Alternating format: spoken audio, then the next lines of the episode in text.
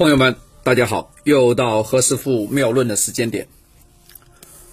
我们这次的面相的课程啊，讲了很多哟。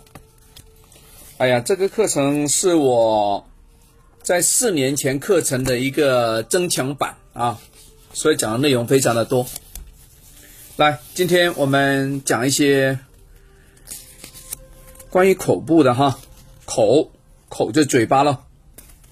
哎，小赵，你帮我把那个幻灯换到二五九，二五九，好，来，口部是代表呢六十，大家牢牢记住，你就印象中脑海里面就出现，哎，看到别人的嘴巴就看六十这两个字挂在嘴皮子上啊，一看哦，六十看这里，对吧？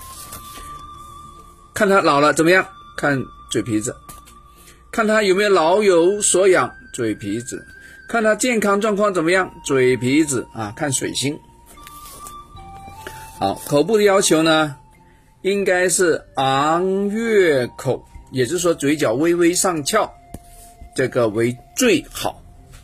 除此之外呢，口唇的颜色要比较鲜色，不能发黑。其实何老师以前有一些同事呢，就嘴唇发黑，我当时呢。不好说他啊，为什么？因为当时我也很年轻啊，对吧？二十多岁，讲他都不爱听啊啊！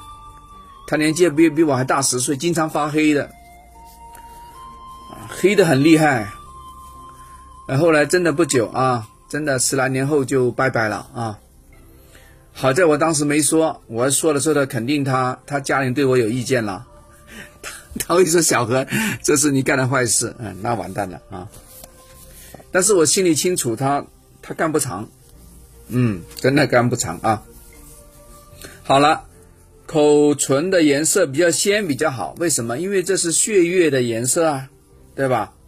如果是像我们传统里面说的那种胭脂的啊，那都是好的运气，代表呢老有所养，老有所护，对吧？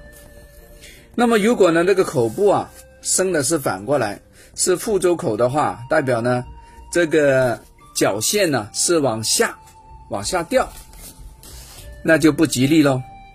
啊，除此之外呢，这个口唇的颜色太沉、太黑、发紫，啊，有点打哆嗦的那个味道的话，那就是不好了。啊，这个不要说运气好不好，这个身体就有问题啊。啊，希望这个药师佛救一救啊。所以呢，嘴唇颜色不漂亮的发白啊，要么非常发黑。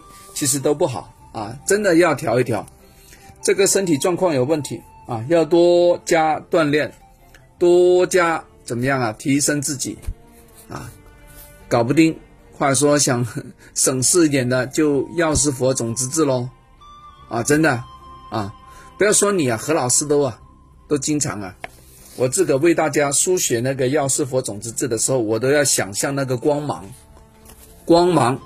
啊 OK，不不讲那么细的啊，这个等后边你收到那个种子字之后，我们再来讲这个吧。因为这个班里面有蛮多是我们种子字的班啊。OK，好，我们下次聊，拜拜。